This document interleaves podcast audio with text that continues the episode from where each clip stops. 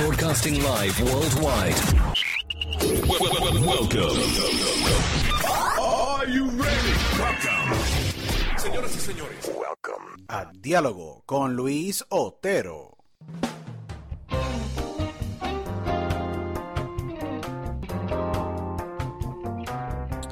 Bueno, saludos a todos y bienvenidos a otra edición y otro episodio de Diálogo con Luis Otero. Aquí tu host, el Luis Otero, agradecido con todos ustedes, como siempre, por sintonizarnos y por ser más de 150 mil de esos oyentes que nos escuchan a través de Diálogo con Luis Otero alrededor de todo el mundo. Estamos en más de 27 plataformas y muy agradecido que nos den la oportunidad de entrar a todas sus vidas, sus hogares y consumir nuestro eh, podcast de todos los miles de podcasts que existen en el mundo. Agradecidos grandemente con todos ustedes.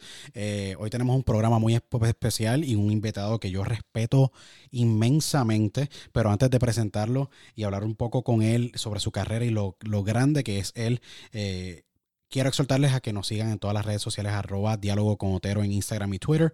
Eh, nos pueden seguir también en nuestra página, eh, personal, mi página personal eh, de Luis Otero, THE Luis Otero en Instagram, donde tenemos más de 90 mil seguidores. Y en nuestro website pueden escuchar cualquier episodio, eh, dialogoconotero.com y nos pueden escuchar en iHeartRadio, Tuning Radio App, Apple, eh, Castbox, Podchaser, Radio.com y Spotify y un sinnúmero más de plataformas alrededor del mundo. Agradecido con todo su apoyo y por darnos la oportunidad de entrar a, sus vidas. Bueno, eh, hoy eh, yo personalmente me he visto de gala y todos los que nos están escuchando eh, nos vestimos de gala, ya que tenemos un gran invitado y un hombre que yo respeto increíblemente, inmensamente. Este actor es nacido en Cuba, pero más que todo es eh, un vivo ejemplo de que si eh, con consistencia y trabajo los sueños se realizan. Eh, es un veterano del Navy, también un ex oficial de la policía. Estuvo y sirvió a, los Estados Unidos por más de 10 años antes de decidir continuar su carrera como actor y realizar su carrera como actor. Ha salido en las mejores series de televisión que actualmente existen en el alrededor del mundo. Eh, ha salido en películas como Too Fast, Too Furious con el personaje de Roberto, eh, Cartel Wars, Meeting Spencer, ER, Law and Order, Bones, Borderline Coyotes, uh, Dirty Teacher. eh, ha hecho la, eh, hizo su debut como director recientemente eh, en el cortometraje The Term of Us con la gran eh, Doris Morgado. Recientemente fue anunciado como parte del elenco de la película de suspenso de Red Winter eh, y al igual también es parte del elenco de la película de suspenso y horror Beneath Us. Es un gran honor eh, para mí presentarlo a, a él eh, y es un orgullo latino. Y yo estoy hablando de nada más y nada menos que el gran actor, director y productor, el gran Roberto Sánchez. Bienvenido a Diálogo con Luis Otero. Roberto, para mí un gran honor tenerte en, en este episodio y en el programa de hoy. Gracias, Luis. Eres muy amable. Te lo agradezco. Muchas gracias. Eh, Roberto, gracias por aceptar la, la- la invitación. Una vida increíble. Eh, Roberto, serviste, eh, naciste en Cuba, eh, en La Habana, Cuba. Eh, llegas a Miami como joven, cursas tu high school y decides entrar a las Fuerzas Armadas de Estados Unidos. Eres un veterano con más de 10 años en el Navy, pero cuéntame cómo fue esa, esa infancia y cómo es que, que- que te formas y llegas a ser un veterano, ser un oficial de la policía y luego a tener esta carrera increíble eh, de tantos méritos y tanto trabajo y de tanta aceptación en el mundo eh, de, de Hollywood y en el mundo obviamente televisivo y, y actoral. Cuéntame un poquito de ti eh, y cuéntanos un poquito para que todo el mundo conozca. Bueno, sabes, hay veces que cuando pienso, tú sabes, en el camino que uno toma, ¿no? Para mí siempre ha sido muchas veces por accidente, ¿no? No es necesariamente algo que quería hacer, pero eh, sí, nací en Cuba y salí de Cuba a los tres años. Eh, el padre mío estaba en el equipo de, de judo, eh, en el equipo nacional. Eh, era un six degree black belt y lo que pasó que ya el hermano mío, que vaya, tiene, es nueve años más mayor que yo, estaba en, eh, en ese tiempo que quizás lo iban a poner en el ejército en Cuba. Entonces mi, mi mamá quería salir de Cuba. Entonces el plan era ir a España eh, ante, ante del equipo. El equipo tenía unos eventos ahí en dos o tres semanas. Nosotros nos fuimos para España eh, para esperar a mi papá. Entonces cuando mi papá llegara, ahí nos íbamos a quedar todos y, de ahí íbamos a empezar los trámites para entrar a los Estados Unidos. Bueno, parece que se dieron de cuenta en Cuba y, dejaron al, padre mío en Cuba, o sea, no lo dejaron salir. Entonces, ahora nosotros embarcados en España, en España eh, claro, no vamos a regresar a Cuba, no podemos. Y bueno, tuvimos que estar ahí un año haciendo los trámites para, al fin poder entrar en los Estados Unidos. Y al fin y al cabo, tú sabes, no vi a mi papá por unos 16 años. Wow, y, qué fuerte. Y así fue, y así fue como, como empezó todo para mí. Y, y nada, me crié en Miami.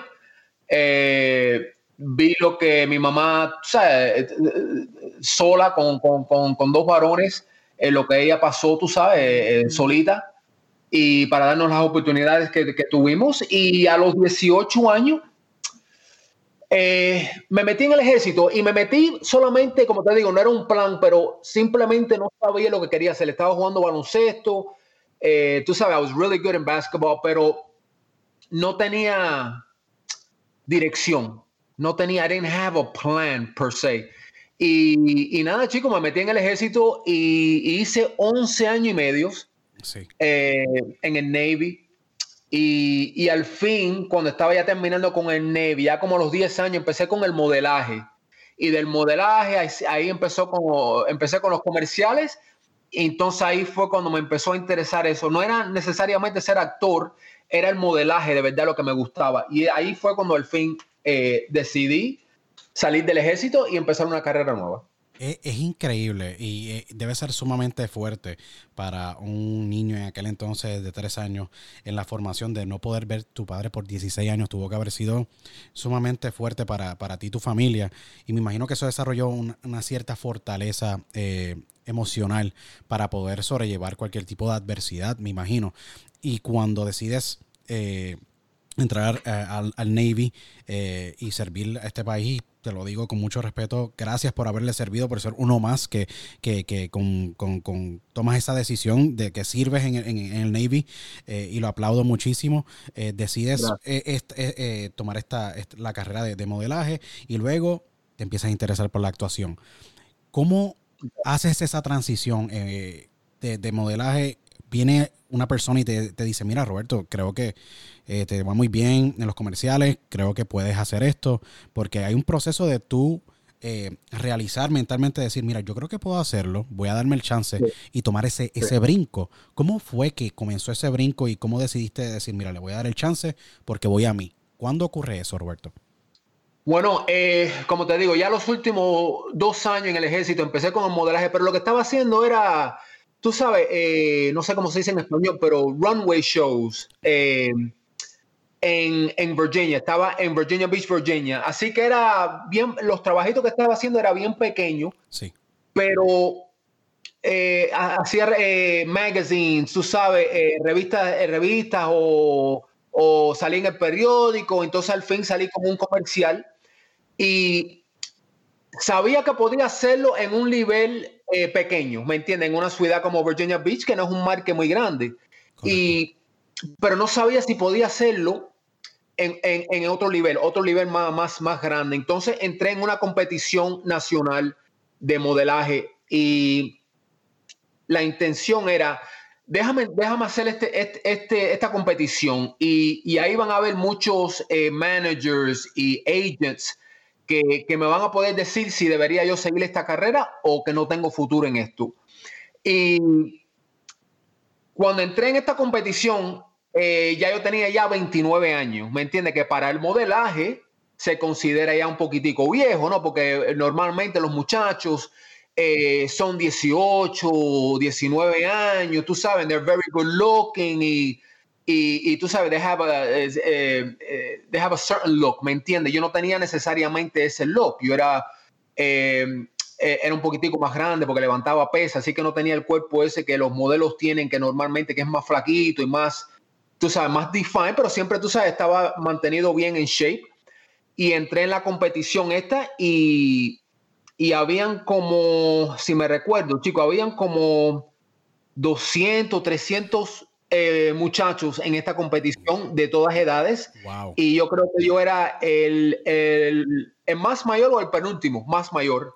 y, y gané, y gané el evento, eh, eh, Top Model evento, y ahí fue cuando dije, ok, yo creo que yo puedo hacer esto en otro nivel. Entonces de ahí salí, salí de Virginia y me tiré para Atlanta porque Atlanta era un marque más grande y me tiré para ver lo que pasaba. Increíble.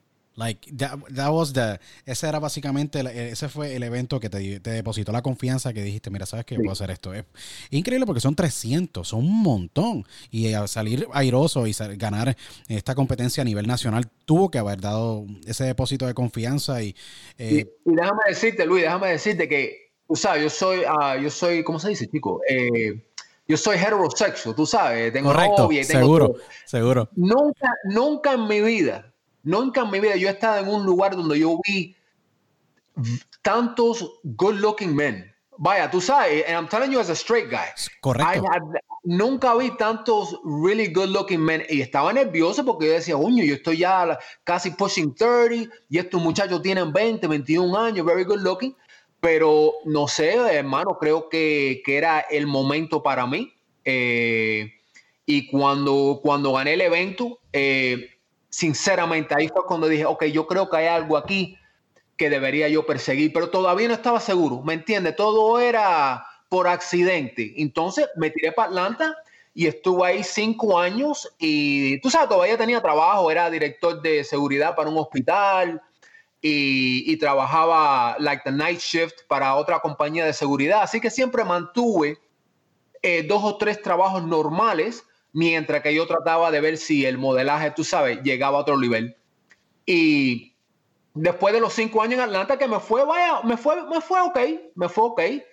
Eh, algo me dijo, no creo que estás supuesto estar en Atlanta. Algo siempre me decía eso, que tienes que estar en otro lugar. Entonces, como soy de Miami, me crié en Miami, la decisión fue, mira, tú sabes que después de cinco años en Atlanta, déjame tirarme para Miami.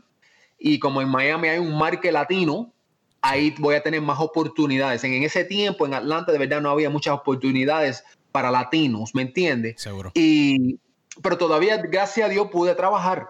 Y nada, chicos, me tiré para Atlanta, eh, digo, para Miami en el, en el 2001. Fíjate que cuando llegué a Miami, en dos o tres días fue, fue cuando pasó 9-11. Wow.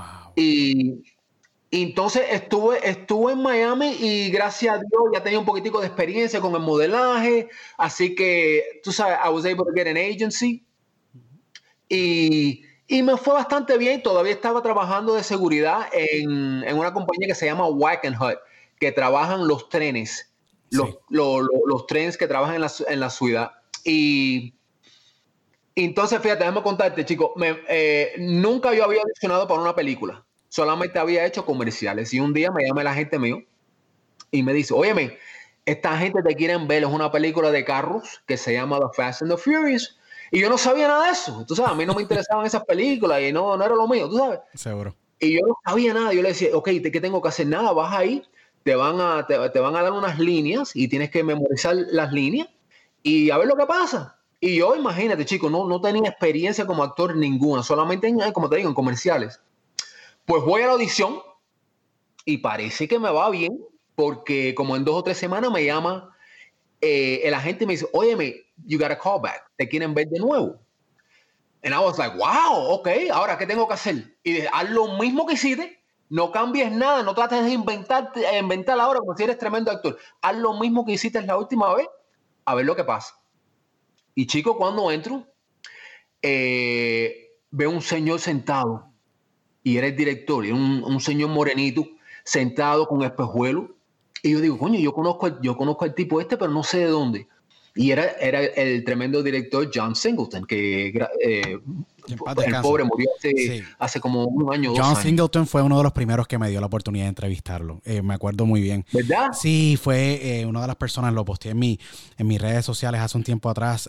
me chocó mucho porque yo comenzaba apenas mi carrera eh, en radio eh, y yo me acuerdo que yo siempre lo respeté a él mucho. Eh, decido conseguirlo a través de su, eh, también su agente, ya que pues los directores también tienen agentes para los que nos escuchan, y me da la oportunidad de entrevistarlo. Y mm, confío en aquel muchacho en aquel entonces haciendo radio en Puerto Rico y lo entrevisté.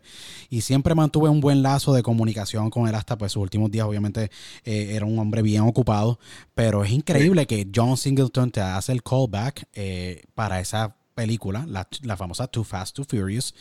Y, y, te deciden dar la parte, Roberto. Te deciden dar la parte, y lo más increíble es que el personaje se llama Roberto.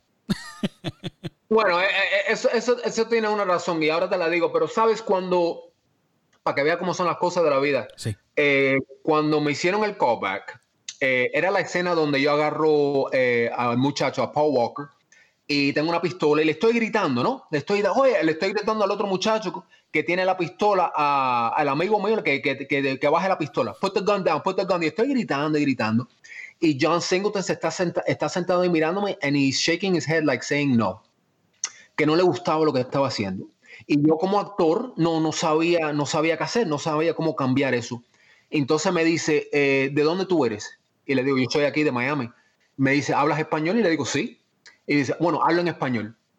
Agarro el tipo de nuevo, me pongo a gritar, baja la pistola, María, hijo puta, estas cosas, ¿no? Claro, seguro. Y, todavía está sentado ahí, shaking his head, diciendo que no, no le estaba gustando. Y entonces me dice, ¿de dónde, de, de dónde tú eres de verdad? ¿De dónde la familia tuya? Y le digo, bueno, yo soy cubano. Y aquí es cuando me dijo algo que no sé qué pasó, chico, pero se me aprendió el bombillo en la cabeza. Me dijo, yo conozco muchos cubanos y cuando los cubanos se encabronan, los cubanos se encabronan. Sí. Y chico, no sé lo que pasó, pero se me aprendió el bombillo en la cabeza y yo dije, bueno, yo creo que este tipo quiere, el tipo quiere un Scarface, un Tony Montana, tú sabes, una exageración. Sí. Y agarré el tipo, caballo, y me puse a gritar. Y me estaba, I mean, saliva was flying out of my mouth. It was disgusting. Era una, y estaba gritando y el casting director me estaba diciendo, cut, cut. Y yo no lo oía porque yo estaba ya loco, yo gritando esto y lo otro. Y está sentado John Singleton y shaking his head like, that is what I am talking about. Y caballo, cuando termino, no sé lo que pasó. I was transformed and I didn't know what happened, caballo, pero salí de ahí, llamé a la gente a mí y le digo, oye, me creo que agarré, creo que lo hice bien porque creo que le gustó, pero no sabía nada. Y fíjate cómo son las cosas, pasaron tres semanas. Y en este tiempo, trabajando en Wackenhut eh, de seguridad, estaba frustrado con el trabajo porque estaba trabajando largas horas y, y, era, y era dangerous, era muy dangerous el trabajo. La noche, eh, antes que me dieron la llamada, había un muchacho, un, un, security guard que se estaba fajando con una persona en una de las plataformas. Wow. Y cuando yo llego para asist, asist, asistarlo, eh, el muchacho, eh, que estaba, uh, the, the guy that was being aggressive, eh, he was bleeding from the head y estaba tirándonos la sangre, a la sangre. Y nos estaba diciendo, I've got AIDS, I've got AIDS. Oh my God. Y yo estoy, yo estoy mirando eso, and I'm like, what, what, what do I do? What, I mean, I have a gun, tengo un PR-24, que es el, el batón, el palo, tengo todo lo que yo necesito, pero yo no sé qué hacer con esto, un tipo tirándome sangre. Wow. Y, y ahí es cuando yo dije, oye, pero esto no puede ser para mí, yo no creo que esto es para mí. Todavía en la cabeza me decía, esto no es lo que tú estás supuesto a estar haciendo. El próximo día, aquí se termina la historia, el próximo día, son las 5 de la tarde, empezó el shift mío y estoy en el tren en el downtown. Y hay un señor, el tren lleno de personas. Y hay un, un, una persona grande, el tipo medía como 6'4 y yo soy 6'1, ¿no? Y el tipo ahí sentado fumando. Y ya yo sé que le voy a tener que decirle al señor, señor, no puede fumar en el tren. Y ya yo sé lo que me va a decir, me va a mandar para el carajo y va a seguir fumando. Correcto. Entonces no voy a tener, the only thing I can do is I gotta get him off the train. Me voy a tener que bajar con el tipo. Yo no quiero, pero tengo que hacer el trabajo mío. Un caballo. Le voy al señor, le digo, señor, no puede fumar. El tipo me mira y delante de todo el mundo me dice, vete para el carajo. Y me dijo otras palabras que no las voy a repetir. Y, y todo el mundo en el tren, imagínate, todo, todo el mundo mirándome a mí a ver lo que voy a hacer yo.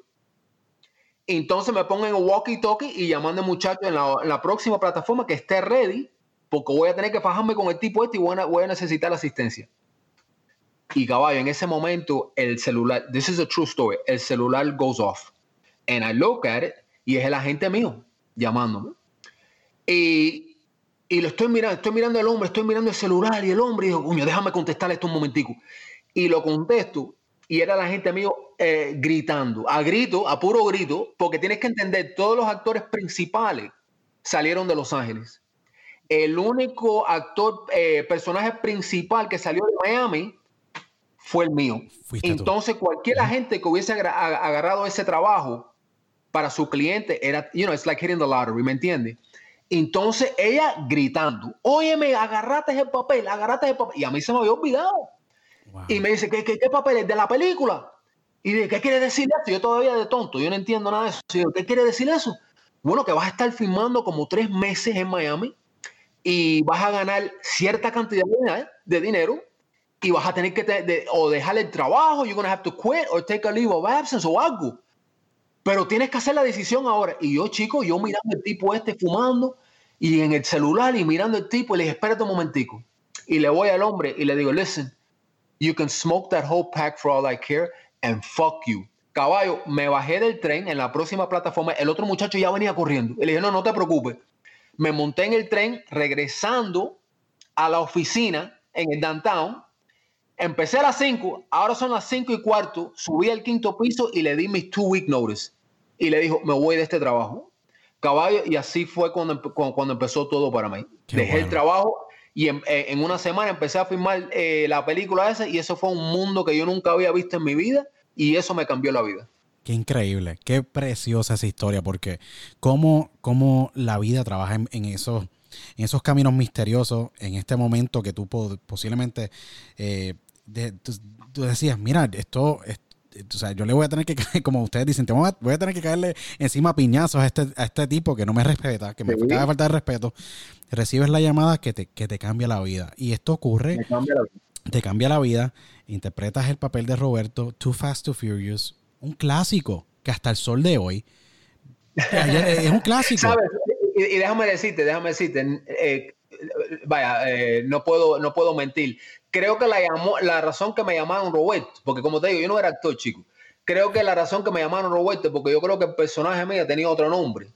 Y cuando me decían José, no sabía que estaban hablando a mí y no contestaba. Dijo, este tipo es medio idiota, hay que, hay que nombrarlo su propio nombre para que conteste. Y creo que por eso fue la razón que me dieron Roberto. Pero es bonito porque, eh, y, mira cómo trabaja la, cosa. Eh, eres, el personaje se llama Roberto, es tu personaje debut utilizando y honrando obviamente tu nombre eh, con el, en el rol, que yo creo que por eso es que, las cosas funcionaron y, han trabajado de la manera increíble que, que, lo han hecho. haces tu debut en Tu Fast and Furious, es un clásico que yo estuve viendo las, las estadísticas, eh, se retransmite más de 60 mil veces en el mundo por año. Esta, hasta el, estamos hablando ya más de 10 años de esta película. Ya van a cumplirse casi 20 años en los próximos dos años. Esto se grabó en el 2000, eh, salió la película en el 2003, graba en el 2002. Eh, te abre las puertas, desde eso ha sido una carrera impresionante. Más de 110 roles que has interpretado. Ha salido en series como Arrested Development, Desperate Housewives, ER, Law and Order, The Young and Restless, eh, NCIS, Prison Break. Roberto, ha sido una carrera impresionante. No tan solo a niveles de como actor, también eh, ha hecho stunts para series de televisión como MacGyver, The Lethal Weapon, Chicago PD, Shot Eye, The Queen of South, Death Valley, Prison Break, Carter Ward, ha sido, esto es, y la lista no acaba, ha sido director y recientemente hiciste tu, debut como director en el cortometraje de Term of Us con la gran Doris Morgado. Eh, has sido casting director, has sido productor. Jamás pensaste, Roberto, de que aquel niño de tres años que tuvo que pasar por todo, por toda esa, esa, esa, esa montaña rusa emocional de no poder ver su padre por 16 años, ver una madre como se sacrificaba por esos dos hijos varones y tú comenzar tu carrera en Virginia Beach, mercado pequeño, luego te mudas a Atlanta, luego en Miami obtienes tu primer rol eh, a nivel global con tu Fast and Furious. Jamás pensaste, me imagino que ibas a, estar en el 2020 con más de, se podría decir, más de 7, más de 10 proyectos que estarán saliendo desde series de televisión y películas en los próximos en, los próximos meses y en el próximo año y medio. O sea, estamos hablando que tú estás trabajando como si todo eh, eh, estuvieras empezando tu carrera. O sea, tú no paras. Eh, jamás pensaste que esto hubiera sido tan tan, tan increíble, me imagino.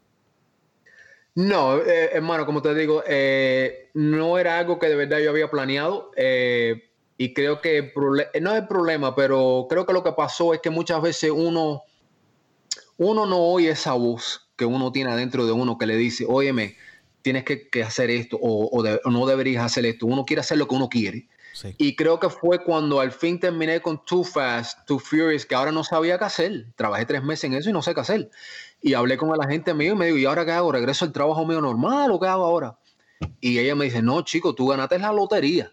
Ahora, si yo fuera tú, yo me tiro para Los Ángeles y a ver lo que pasa. You know, ride this, ride this train and see if this, if this gets you another role and then another one. Eh, you have to, you have to try. Y chicos, eh, y esa fue la primera vez que de verdad no, no pensé. I didn't, I didn't try to talk myself out of it. Eh, cuando ella me dijo eso, me monté en el, eh, en el carro, put, I put most of my stuff in a, in a warehouse. Eh, I had a little U-Haul y me tiré para Los Ángeles. No, no conocían Los Ángeles, no sabía ni, ni, dónde estaba Los Ángeles. Y me quedé con un muchacho de la película, eh, Mo que fue el otro muchacho que era el partner mío en la película. Seguro. Y me quedé con él y él me enseñó las cosas que tenía yo que aprender en esta área. Y ahí empezó todo. Y, y fue todavía es difícil, ¿sabes? Porque la película no había salido, no salía hasta, hasta, el, hasta el verano. Así que la gente no me, no me conocían. de would look me up on IMDb. El único crédito que tenía era Too Fast. Así que todavía fue difícil. Sí. Pero poquito a poquito uno empieza a agarrar los trabajos, trabajos pequeños. Pero a mí no me importaba. Tú sabes, lo mío era aprender esto, eh, tomar eh, clases de actuación y de verdad meterme en esto 100% a ver lo que pasa. Y gracias a Dios que me ha ido, tú sabes, bastante bien. No, ha sido un gran... Tú has demostrado, yo creo que tú aplicaste la disciplina que, del Navy, esa determinación de poder triunfar y decir, ¿sabes qué? Voy a seguir mi corazón, voy a seguir mi pasión, voy a seguir lo que me gusta, eh, voy para Los Ángeles. No mucha gente toma esa decisión, te vas para Los Ángeles y con esa determinación haces eh, y tomas el rol de Cheese Spice en el 2004, The District en el 2004, luego en el 2005 trabajas mucho más, hace America's Most Wanted, America's Fights Back, que era un documental TV serie, luego American Fusion, luego entras a una tremenda serie, Arrested Development y Desperate Housewives y eso no ha parado. Desde el 2007 ha sido más de cuatro proyectos cinco proyectos cinco seis proyectos por año. El 2008 fue un año increíble. Estuviste en Criminal Minds Ghost Whisper has compartido con Joe Mantegna con un sinnúmero de actores que me imagino que a través de, del tiempo eh, has ido desarrollando, estuviste en Always Sunny's Philadelphia. la, la serie, los nombres son increíbles, son series históricas que han marcado precedentes, inclusive han marcado género dentro de lo que es la, la, serie de televisión eh, y ha sido parte de, ella. Eh, Roberto, este año 2000, o sea, esto, te llevó hasta, hasta, este punto y has hecho otros roles como en, la área de producción. Eh, ¿Cómo te has podido adaptar? A tantos roles, porque has hecho más de 110, son 113 créditos, imagínate, en roles como desde un policía hasta de miembro de una ganga, hasta un SWAT commander, hasta otro. Ha sido. Mm, ¿Cómo te adaptas eh, eh, mentalmente para poder llevarte ese rol y ese eh, papel al corazón interpretarlo de la manera que lo haces, porque yo creo que todos los roles que tú has interpretado son bien fuertes y bien determinantes a la hora de cómo tú lo actúas y lo interpretas, que yo creo que ha sido la, clave de tu éxito, porque te lo llevas al corazón. ¿Es algo bien personal ya que ves todo rol como si fuera el último o es que ves cada rol con esa identidad, con ese background y ese profile para darle la vida que le das? Eso yo creo que es, parte de, la cosa. Es, es uno ve las experiencias que uno ha tenido en, en su vida. O sea, yo fui policía, estuve en el ejército, eh, quizás cuando me estaba criando, tú sabes, era, era un poquitico cabezón. Eh, hasta fui lechero por un tiempo, eh, delivering milk. Y creo que todas esas experiencias me han ayudado a, a poder hacer tantos papeles diferentes. Y también es como actores entendiendo que no siempre quieres hacer los mismos personajes eh, hay veces que we don't have a choice. You know, those are the roles that they offer us, and and those are the roles, unfortunately, que hay veces que, que, son, que, que Hollywood solamente ve latinos de cierta manera, ¿me entiendes? Y, y es importante, uh, porque cuando, cuando hice Too Fast, una de las cosas que la gente me decían es, how do you feel about portraying another stereotype? ¿Me entiendes? Personas que están haciendo cosas ilegales o, o están en carreras ilegales. Y yo lo que le decía, mira, yo, hay que, yo puedo decir, mira, yo no quiero hacer este personaje porque no me gustan como están eh, eh, enseñando los latinos, pero ¿sabes qué? Yo no puedo cambiar eso. La única manera que lo puedo cambiar es aceptar ese trabajo y después que tenga un poquitico de experiencia y la gente me conozca un poco, ahí entonces voy a tener un poquitico de poder para entonces poder decir, mira, no me gusta este, este rol, este rol lo deberíamos cambiarlo un poquitico. Y la cosa es que no puedes cambiar nada si no entras. You have to go up, you have to, you have to go up to bat to hopefully hit the ball. If you don't even go up to bat, you're never going to make a change. ¿Me entiendes? Seguro. Y, es muy importante eh, lo que tú acabas de decir porque eh, tú has interpretado de todo y en un papel que yo creo que fue bien importante y fue recientemente también de todos los importantes papeles que has interpretado, eh, Roberto, en Beneath Us es una gran historia. interpretas el papel de Héctor, un matrimonio adinerado básicamente contrata a estos eh, eh, latinos y hermanos latinos de nosotros, ¿me entiendes? Eh, que son, no son indocumentados y se convierte en una pesadilla. Ese, ese papel, me imagino que, y es alguna realidad que estamos viviendo en este país, obviamente que me imagino que le pusiste, le, no, no le me imagino, yo pude ver en la película, le pusiste un corazón increíble a, a, tu rol, pero es algo que está ocurriendo cada papel es diferente, pero hay algunos papeles que te han marcado adicional, como el de Too Fast, Too Furious, como Roberto, ¿hay algún otro, algún otro papel que te, que te ha marcado la vida y dices, mira, este papel eh, me impactó mucho porque cambió mi forma de pensar o de visualizar la realidad que, estaba, que está viviendo la comunidad latina o la comunidad eh, X que interpretaste en ese papel. ¿Hay algún papel que te ha marcado que dices, mira, este papel es bien crucial, como Roberto en Too Fast, Too Furious o Héctor en Beneath Us? Eh, bueno, eh, sí, tuve, tuve dos. Eh, una, una película se llamaba Lake Los Angeles, que creo que, es, que la hicimos en el 2014, eh, donde soy una persona que está en cargo de un de a transition house, personas que cruzan la frontera, vienen a esta casa y se quedan en esta casa hasta que la familia en los Estados Unidos paguen el resto del dinero y ellos siguen su camino. Y eso yo era el hombre que estaba en cargo de esta casa. Y, esa historia tiene que ver con una niña de 10 años que viene sola y vino con otro grupo de personas, pero después de, tres o cuatro días, eh, todas esas personas siguen su camino excepto la niña. Eh, a la niña no la vinieron a recoger. Entonces esa historia tiene que ver con la relación entre la niña y yo de esos tres o cuatro días y cómo esa relación nos cambió la vida. Esa, esa fue una, una película que, para mí personalmente como actor, eh, tú sabes, me, me, me, ayudó mucho, me nominaron por eh, an Award Um, la película was nominated as well, which is a big deal. For a big deal, sí, ¿no? Y, un, te nominaron eh, con Imaging Award en el 2015. Esta película fue dirigida, si no me equivoco, por Mike Ott. Yo vi la película, una trama bien interesante. Eh, fue eh, ganadora del Ben, Film uh, Festival en el 2014. El Denver International Film Festival fue una de las nominadas como mejor película. una película con un mensaje bien, bien impactante y de, y de mucho peso que todavía no caduca este, este mensaje. Y esta y este peso que tiene eh, la película eh, The Lake Los Angeles, que se le exhorto a todo el mundo que la, que la vea, ya que está disponible eh, en Prime Video, en Amazon Prime, pero es, una, es un rol increíble que, tú interpretas en el 2014 con esta película. Sí, y tú sabes, y gracias a Dios que el director era un, director americano, y lo que, me lo que me gustó es que él quería hacer una, historia latina. Muchas veces, tú sabes, eh, hay veces que son latinos que quieren hacer nuestras, nuestras historias, pero lo que me gustó que fue un americano que quería hacer una historia de nosotros. Y, tú sabes, gracias a Dios que la película, tú sabes, eh, tuvo buen éxito, eh, buen mensaje. Y creo que la, otra película, o el otro personaje que para mí me afectó mucho por, por muchas razones, ahora últimamente con la, el cortometraje The Terms of Us. El corto, eh, esa historia tiene que ver con... Eh, no había visto mi madre, una, una, historia real, no había visto mi madre en 11 años. Eh, por varias razones, tú sabes, things that we go through as a kid, tenía mucho, mucho anger, I had a lot of fear, I had a lot of resentment con mi mamá. y no la había visto en 11 años.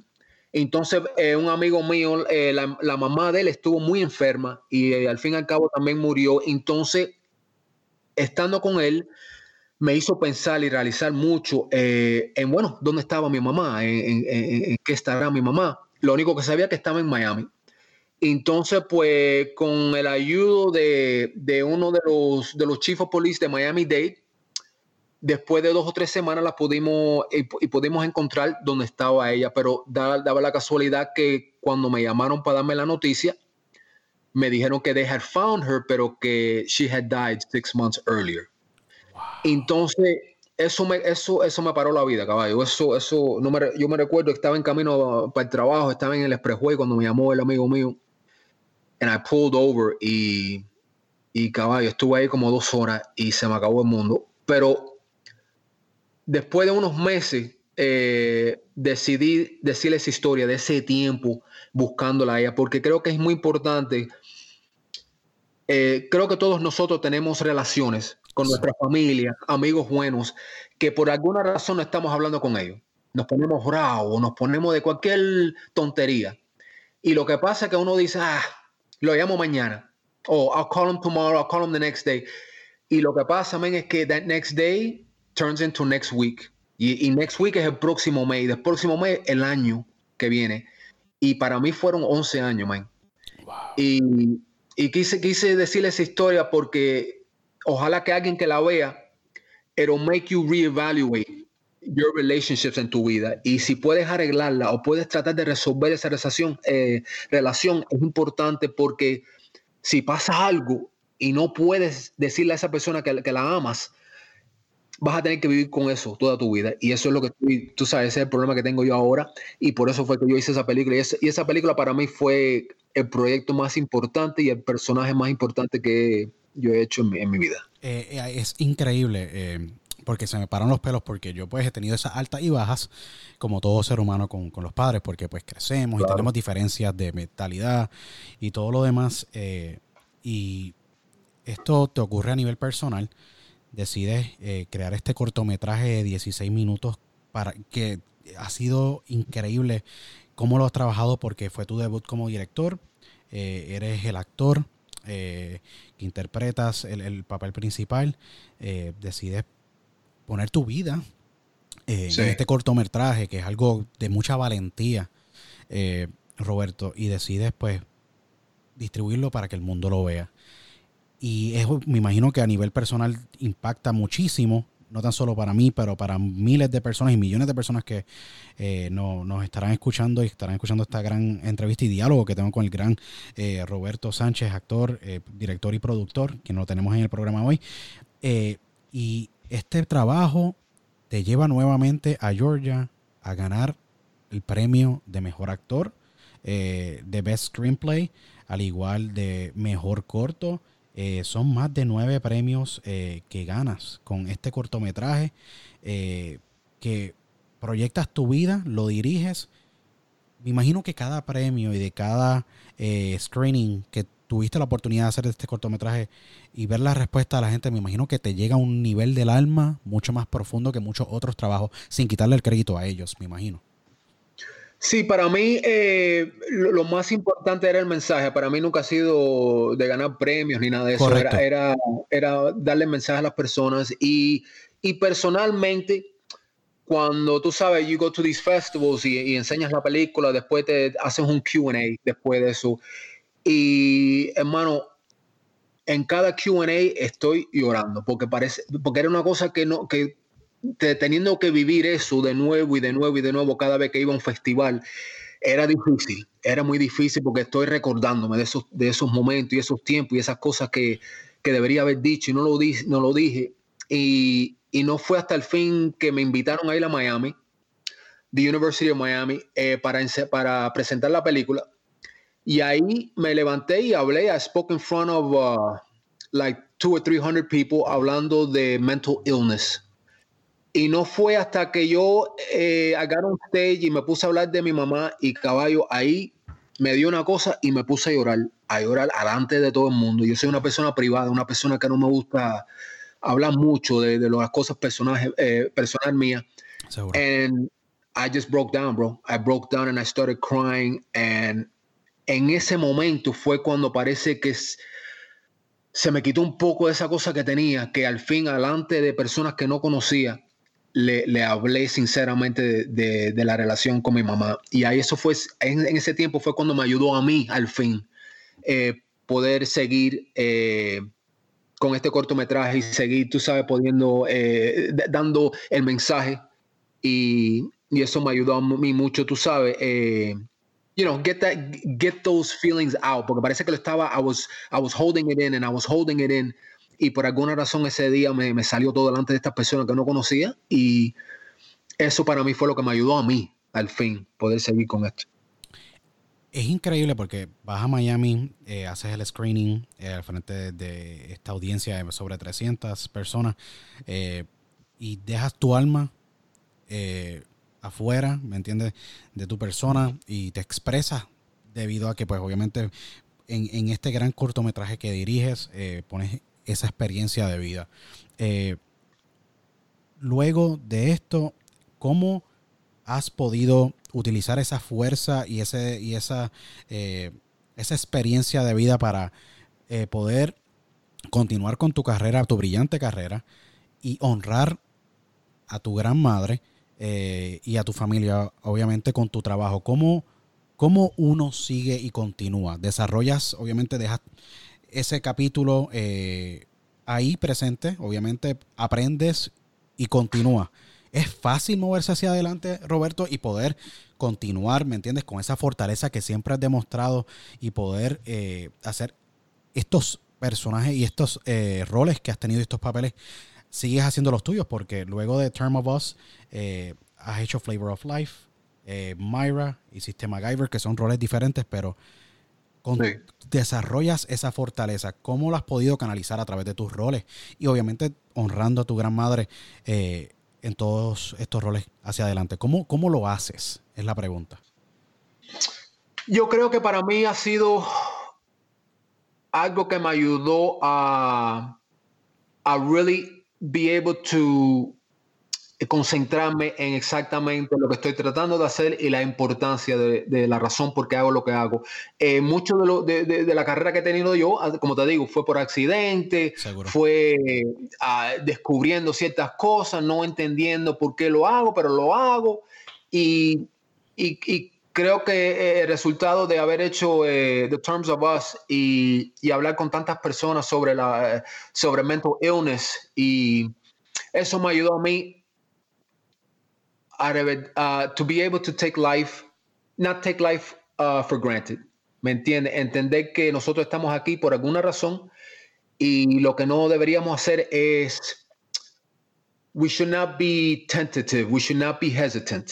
¿No? ¿Me entiende? Tenemos que ser positivo y tenemos que hacer un impacto. No importa en qué carrera, no importa que sea actuación o, o personal trainer, no importa lo que uno esté haciendo, lo importante es hacerlo como si eres eh, eh, eh, el mejor en el mundo en esa posición y que las, la gente te recuerden, se recuerden de tu trabajo, de lo que hiciste personalmente, de lo que hiciste para ayudar a otras personas. Y ahora que ya, tú sabes, ya estoy un poquitico más mayor, eso es algo que me importa a mí mucho ahora, es, tú sabes, ayudar a los otros muchachos, a, a, los otros actores, actores que están ahora persiguiendo a mí, que they're behind me, that they're trying to get to where I'm at ahora lo importante para mí es ayudar a esas personas que ellos puedan, tú sabes, lograr sus sueños también. Roberto, yo siento que eh, eh, tú como actor has tenido, eh, y como productor, y ahora como director, has tenido estas etapas, obviamente, de crecimiento y continuas, continúas creciendo muchísimo. Tienes más de 10 proyectos actualmente en postproducción y preproducción, y recientemente fuiste incluido en el elenco de la película suspenso de Red Winter. Eh, y recientemente estuviste con Vinitos, que hemos hablado de, este proyecto. Eh, pero has ido a través de los años también contribuyendo, siendo un mentor en la carrera de muchos actores. Y es lo que acabas de mencionar. Eh, un actor siempre escuchado nunca termina de aprender y siempre termina y nunca terminas de eh, enseñar a sus otros colegas y aprender de ellos, ya que es una gran carrera eh, y es una gran profesión donde pues impactas muchas vidas en cada rol que haces y enseñas. Eh, ¿En algún momento de tu carrera has pensado, mira, voy a abrir mi propia academia de actuación, siendo yo un actor latino con mucho éxito para poder darle a la comunidad latina, y no solo latina, sino también a la comunidad de Los Ángeles actualmente donde tú radicas, si no me equivoco, eh, esas destrezas que tú aprendiste y has ido, ido aprendiendo a través de los años. Sí, sí, yo eh, eh, vaya, he sido también un, un coach ya casi 20 años. en el 2000, uh, si me recuerdo, en el 2011 tuve un estudio aquí en Studio City, California, en ese tiempo estaba casado y nosotros teníamos un estudio ahí de, actuación. Lo tuvimos como dos o tres años y no, nos fue bastante bien, pero entonces tú sabes, de verdad, eh, con el trabajo se me hizo un poquitico difícil. Pero eh, de vez en cuando, eh, hace como dos semanas estuve hablando con un muchacho, otro de los muchachos que estaba en la película Vinitas, que quiere tomar clases de actuación conmigo para, para ayudarlo con su carrera también. Y es algo que me gusta, es algo que lo sigo haciendo cuando, claro, tengo la oportunidad. Y, ¿sabes? Déjame decirte algo de Vinitas que, que fue algo que me impresionó. Nosotros hicimos esa película en el 2015. Y parece que por razones de, bueno, no tenían dinero para terminar la película y después eh, es, es, difícil si no estás con un estudio que una película salga en el cine. Correcto. Es muy difícil, es muy difícil. Y y al fin, cinco años después, Vinitas se estrenó en el cine eh, hace como un mes, un mes y pico. Y déjame decirte, sentado en, el cine, viendo esta película y viendo una película eh, produced by latinos y los cuatro principales que estamos viendo en la pantalla, latinos, me dio y, y una película que no fue hecha por el estudio, y que se estrene en el cine es algo que es casi imposible. Y para ver cuatro latinos ahí en la pantalla representándonos, eh, me dio un orgullo tremendo y, tú sabes, lo, malo que claro es lo, que pasó ahora con, el coronavirus, que claro, todo, everything has been put on hold, pero en ese momento me dio tremendo orgullo eh, ver nuestra gente eh, como principales en una película independiente en el cine. Eso me afectó mucho. Eso eh, impacta a cualquiera. A mí me impactó muchísimo, ya que pues es un, un elenco primordialmente de latinos. Eh, si no me equivoco, eh, Vital Pictures decide tomarla para distribución acá en Estados Unidos y yo me imagino cuántas veces has tenido la oportunidad de verte tú en, la, pantalla grande. Me imagino que debe ser una sensación tan impresionante ver el, el fruto del trabajo y de todas esas horas largas y esos retos y lograr ver este producto que se grabó en el 2015, cinco años después, ver el mensaje que ustedes con mucha pasión llevaron ante una audiencia en un cine, en, la, en una sala de cine en Estados Unidos, debe ser eh, un momento bien impactante a niveles como actor y por ser parte de una producción como esa, pero que el mensaje pues va a llegar a esa audiencia que vaya a apoyar ese proyecto. Eh, me imagino que ese, ese feeling nunca cambia. Eh, Roberto, eh, sean como los eh, proyectos de Vinicius o me imagino otros. es una cosa extraña, chico, porque como, como te digo, me senté ahí viendo eso y me dio tremendo orgullo, pero como actor, de verdad no me gusta verme mucho, ¿me entiendes?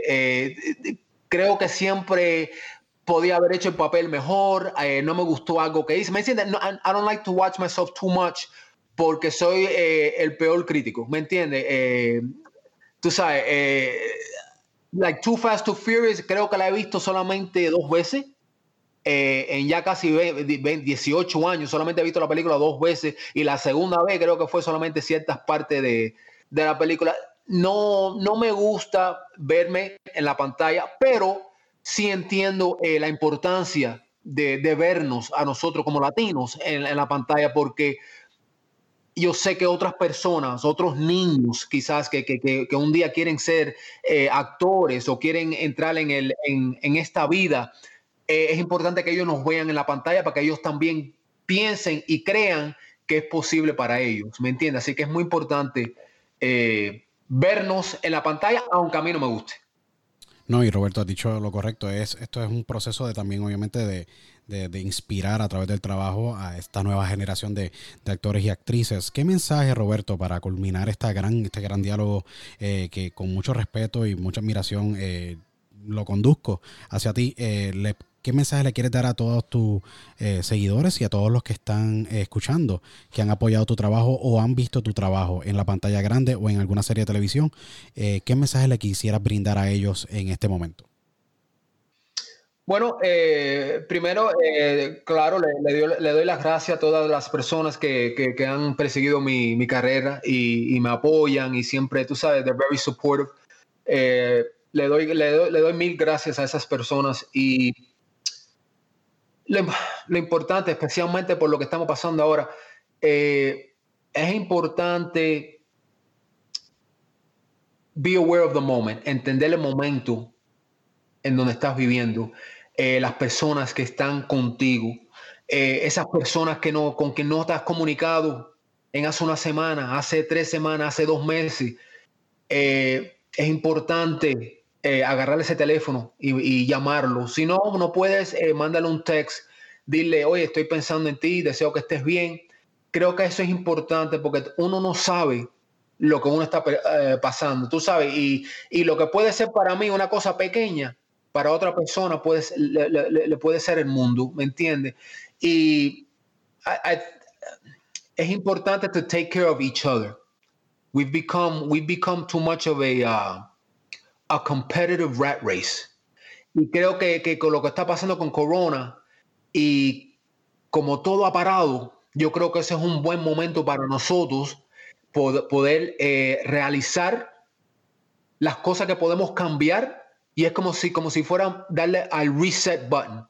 Y ahora tenemos una oportunidad de empezar de nuevo y quizás hacer las cosas eh, correctamente, ¿me entiendes? Ese es el mensaje. Seguro que sí, y es muy importante y, te agradezco mucho por haber brindado ese mensaje porque yo creo que we gotta reach out to each other en esta situación que pues eh, estamos enfrentando como país y obviamente otros continentes y países alrededor del mundo. Eh, mira, hagan un FaceTime, comuníquense, vamos a dialogar. Yo creo que es bien importante mantenernos en contacto and we gotta look out for each other, support each other para mantenernos sanos como sociedad. Y no importa la situación política que encuentre, se encuentra un país como ciudadanos y como comunidad. Yo creo que es bien importante eh, tener esa, ese contacto, aunque no lo podamos tener físico por estos momentos debido a pues el coronavirus, pero queremos obviamente que, ustedes encuentren apoyo en esas comunidades. Así que eh, agradecido. Eh, de todo corazón, Roberto, mis respetos inmensamente de corazón. Gracias por lo que has hecho por nuestra comunidad latina, por representarnos dignamente, por ser un gran ejemplo y no tan solo un gran ejemplo, pero sino ser un gran... Eh, embajador de nuestra cultura eh, en Hollywood y en tu carrera. Agradecido grandemente que me hayas dado la oportunidad de poder dialogar contigo. ¿En dónde pueden mantenerse en contacto contigo todos eh, tus seguidores? ¿En qué redes sociales te podemos encontrar para así saber qué es lo que está pasando con tu carrera y cuáles son tus proyectos próximamente? Gracias, eh, Luis, te lo agradezco. bueno, me, en Twitter me pueden perseguir en Mr. R. Sánchez o en el Instagram eh, official Roberto Sánchez. Ahí me pueden perseguir y ver lo que estoy haciendo. Y entonces, siempre estoy haciendo ejercicio y porque siempre en mi vida entera he hecho ejercicio. Entonces ahora lo que estoy haciendo en este tiempo es tratando de poner videos eh, de ejercicios que personas pueden hacer en su casa. Eh, si no tienen pesa o si tienen pesa. Y eso es lo, lo que estoy haciendo ahora y, y, todavía hablando de los proyectos que, que van a salir cuando todo resume, como Red Winter que tuvimos la oportunidad de filmar en, Colorado y trabajé con, con una de las mejores personas que, que he conocido, eh, Doris Morgado. Y, ahí pueden seguirme y ven eh, lo que estoy haciendo con los proyectos. No, perfecto. Te estaremos siguiendo. Eh, Oficial Roberto Sánchez en Instagram, Mr. R. Sánchez en Twitter para que se mantengan al tanto de todo lo que está haciendo Roberto Sánchez. Roberto, esta es tu casa. Siempre que quieras eh, promocionar tus proyectos, esta es tu casa. nuevamente, muy honrado y agradecido por tu tiempo y agradecido con todos ustedes que nos escuchan a través de Diálogo con Otero. Síganos en todas nuestras redes sociales y apoyen a Roberto Sánchez en todos sus proyectos. Próximamente, Red Winter, vayan y apoyen su gran cortometraje The Term of Us, un gran, gran cortometraje dirigido por él. apóyenlo y al igual con Beneath un gran proyecto donde pues Roberto interpreta el papel de Héctor. Así que agradecido con Roberto y con todos ustedes y nos vemos en la próxima edición de Diálogo con Luis Otero. Hasta entonces, chao.